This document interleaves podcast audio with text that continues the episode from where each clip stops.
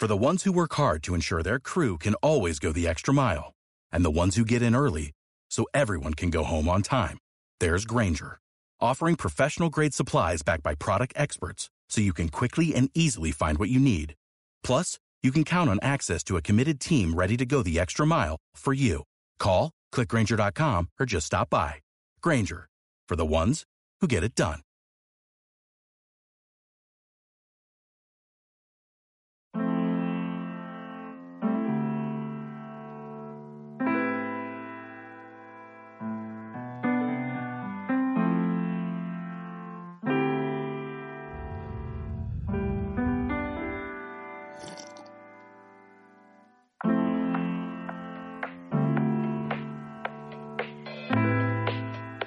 Bienvenidos a su podcast acerca de brujas y patanes. Mi nombre es Ricardo Pegueros y es un gusto saludarlos desde el centro histórico de la capital de Durango, México.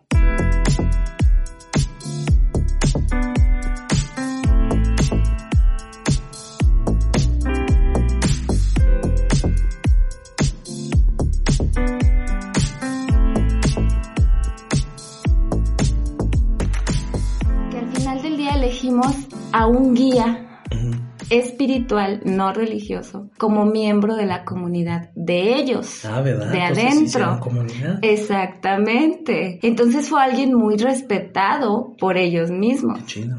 y que ellos mismos lo seguían. Lo se lo apropiaron. Ajá, se lo apropiaron y esa fue la parte que, que le dio como la vuelta, porque lo vieron como parte de ellos mismos, de adentro, claro. de los que de los que están ahí, y se lo apropiaron y está padrísimo porque eso les dio muchísimas, mm, pues, tablas para salir adelante. Hoy en la mañana platicábamos de eso que estás comentando, Ani. Y yo recuerdo mucho, escribí un ensayo de mascotas, de animales, de fauna, etcétera, y hablaba de la relevancia del entorno para llamarle algo hogar.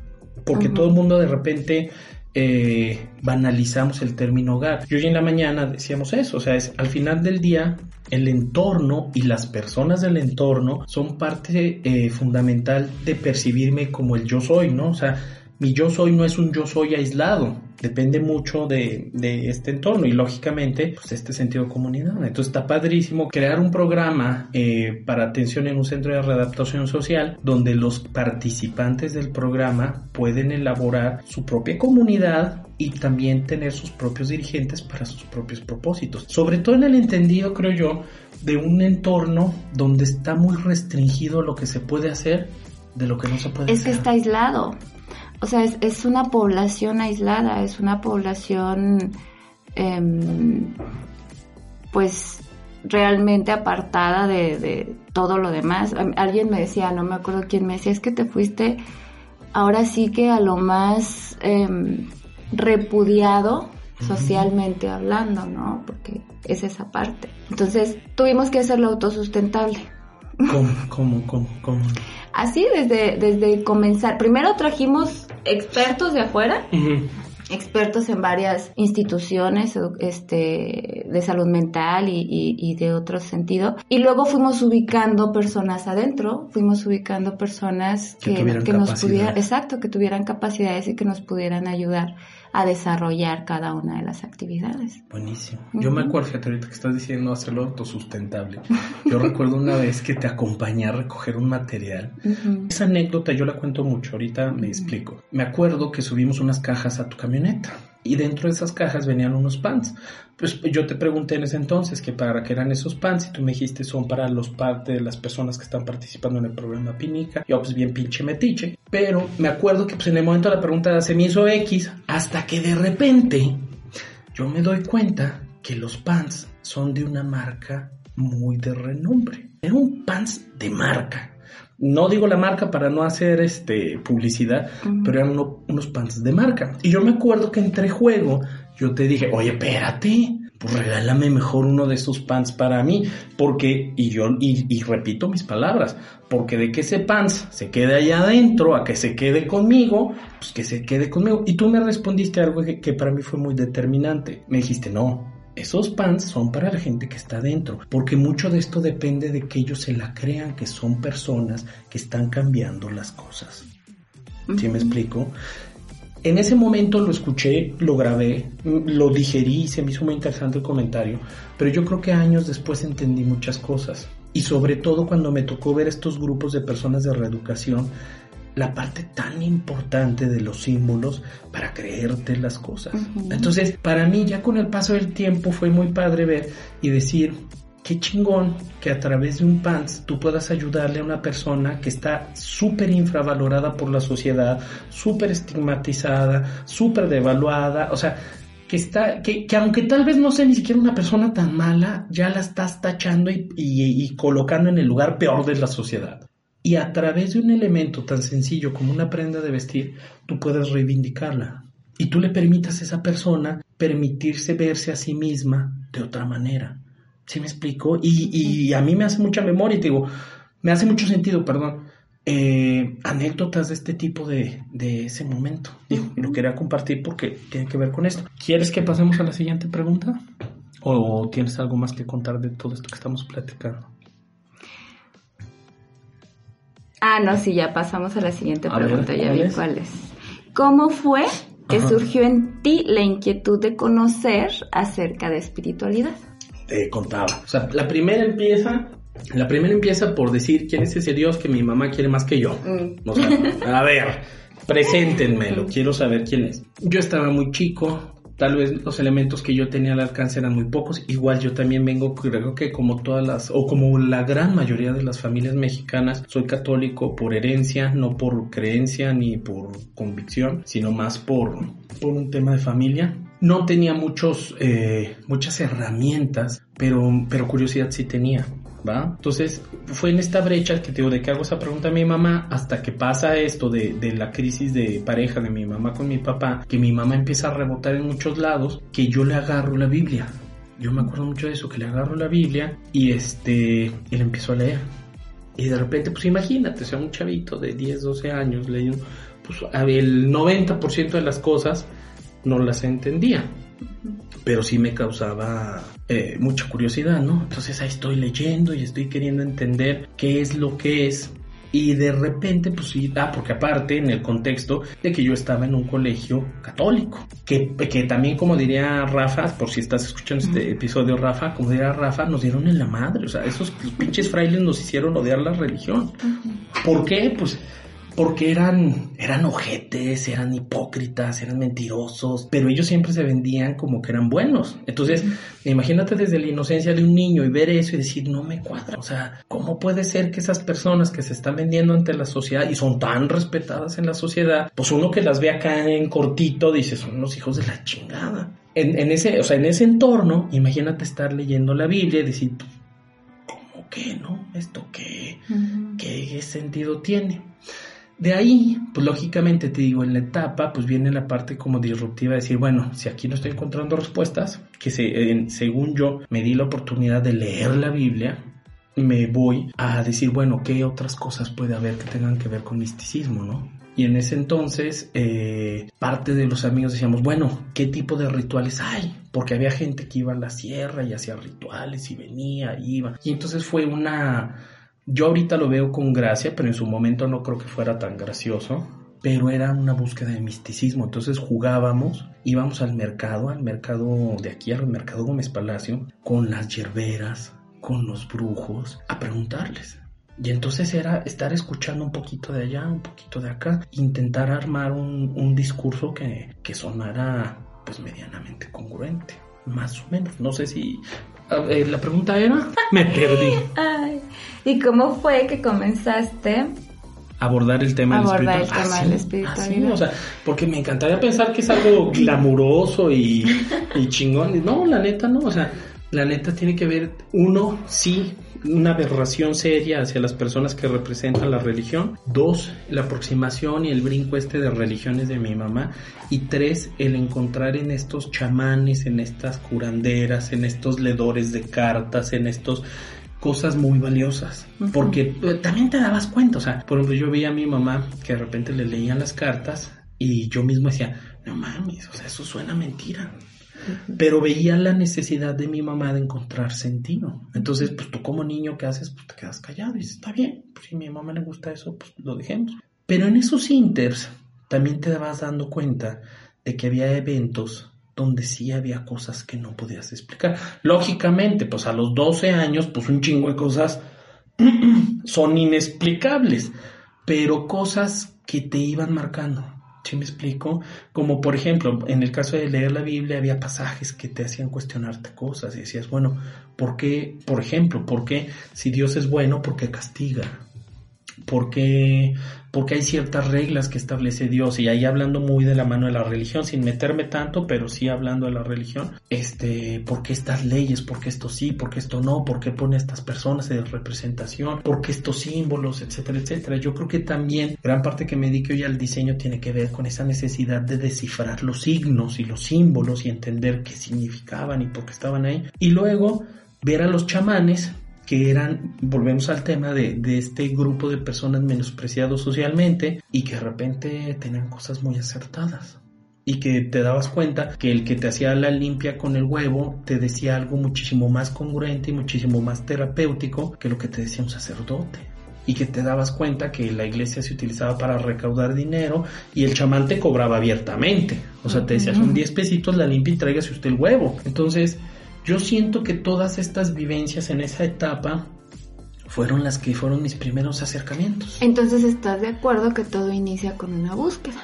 Totalmente, totalmente. Y con una búsqueda, yo creo que con el pasar de los años, y, lo digo mucho en clase, fíjate, yo le digo mucho a los chicos, eh, más que preocuparnos por respuestas correctas, hay que preocuparnos por preguntas correctas. Cuando las preguntas correctas se acaban, las respuestas muchísimo más. Y yo creo que viene de esa época. O sea, eh, ¿qué busca la persona que busca? No busca, busca porque encuentra un placer en buscar.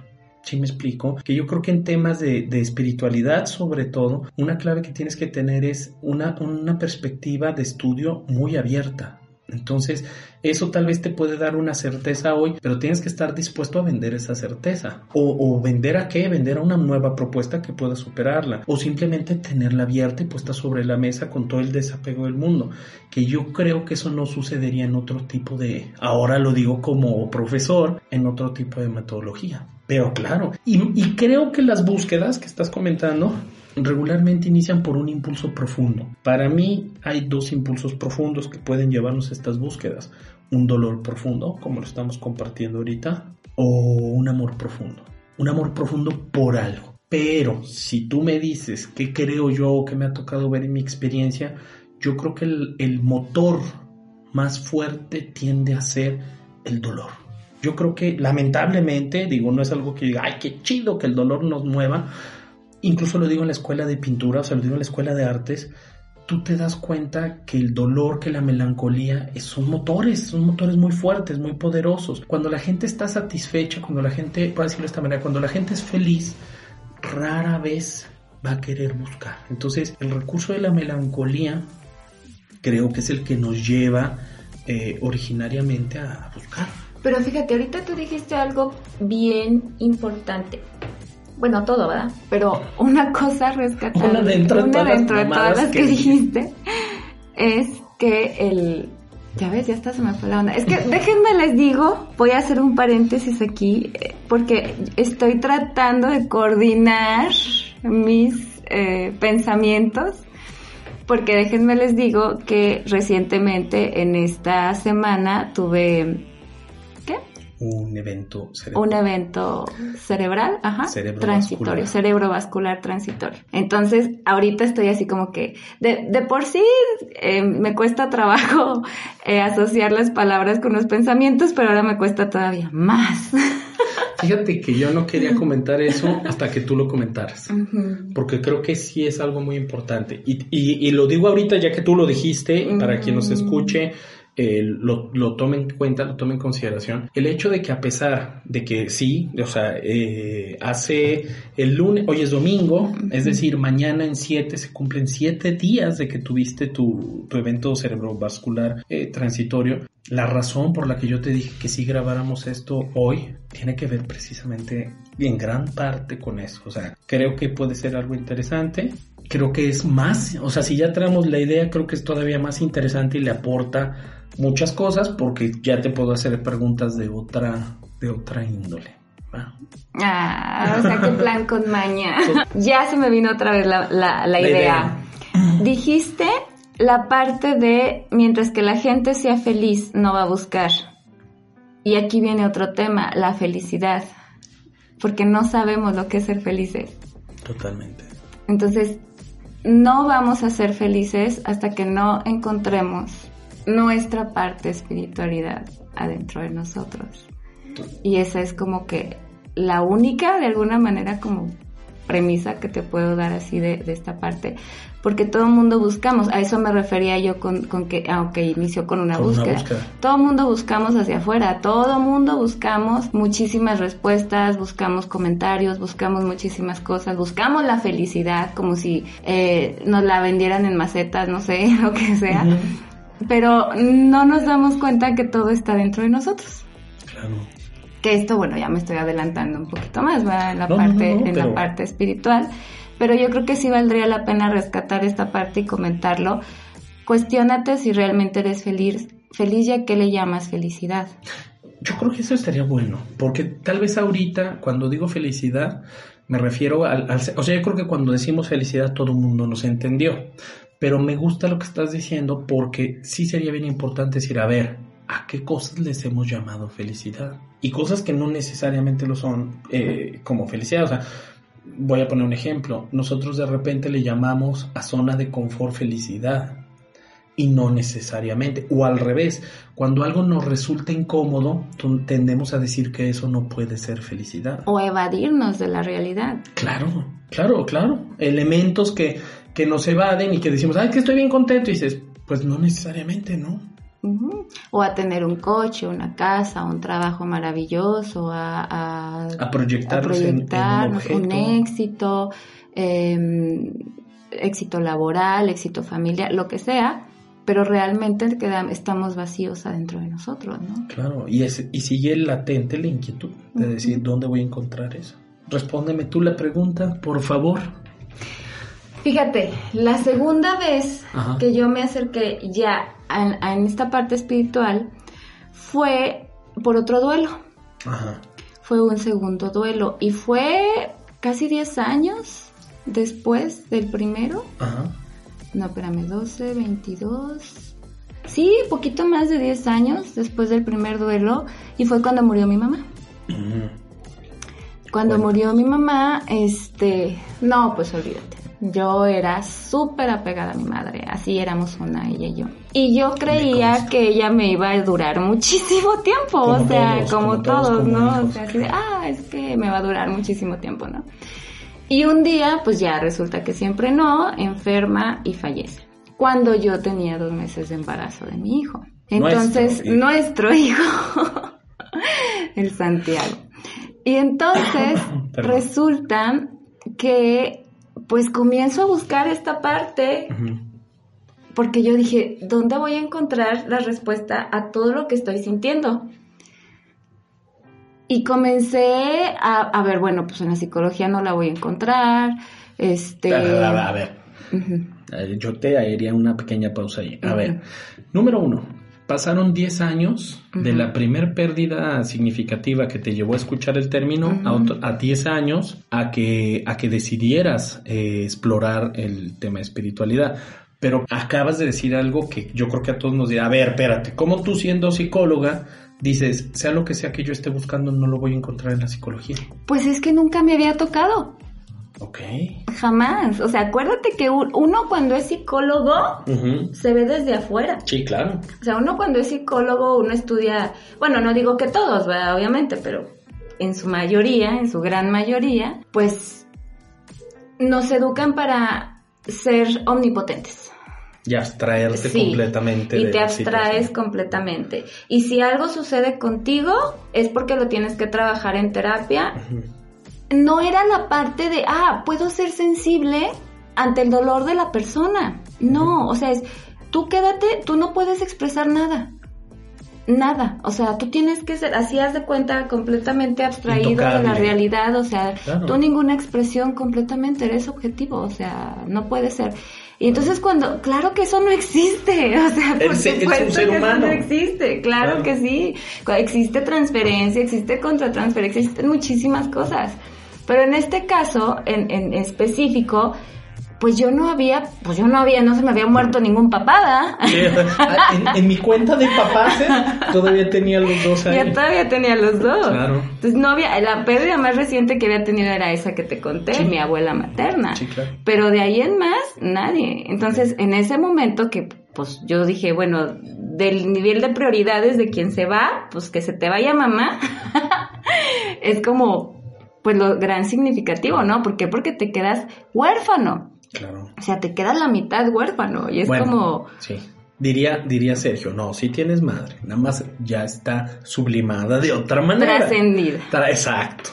Está trascendido. Pero- pero Pero en ese mamá. momento no, No, se siente de ni- esa ni lo manera. así, ni lo entiendes Exactamente. así, claro. Entonces yo decía, a ver, ¿a dónde voy a ir? Voy a ir a terapia y a que me digan que, que, que así tenía que suceder, que, que todo era perfecto, que pues no.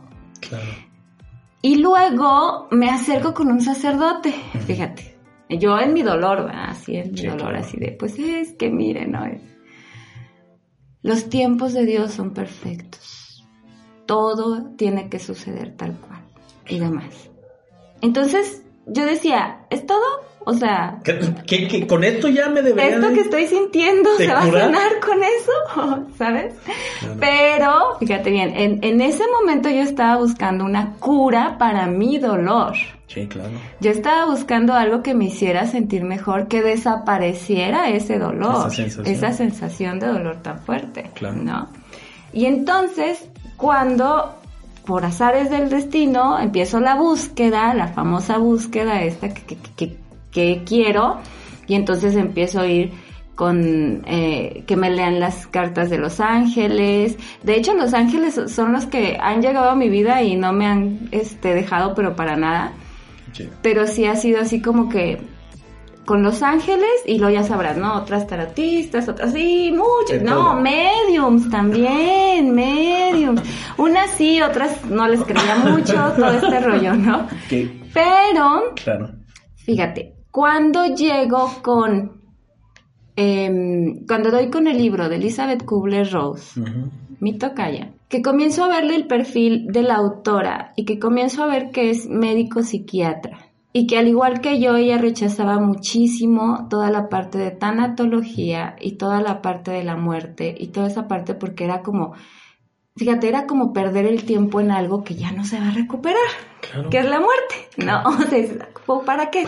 ajá Es, es un objeto de estudio que ya no es necesario. Exactamente, es como Documentalo para y qué? archívalo ya. Exacto. Y entonces cuando comienzo a leerla a ella digo, no inventes, o sea, porque pues la vida te lleva, ¿no? Ante las situaciones y demás. Y cómo lo explica ella y cómo dice, tuve que aprender a estudiar a los moribundos y todo lo que sucedía y todo lo que ella vivió y todo lo que ella pasó y las experiencias místicas que ella hablaba y decía, me tuve que enfrentar a todo el mundo Claro.